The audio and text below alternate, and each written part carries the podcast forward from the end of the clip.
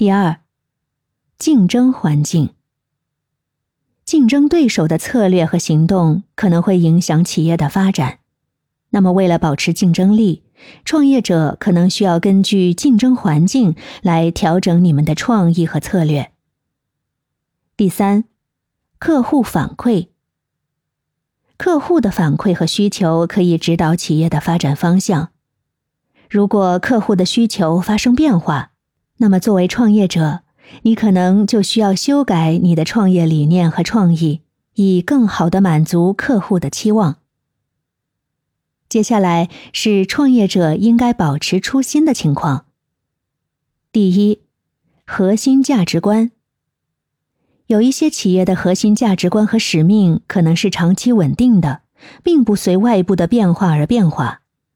在这种情况下呢，作为创业者。你可能需要坚持保持初心，以确保企业始终秉持其价值观。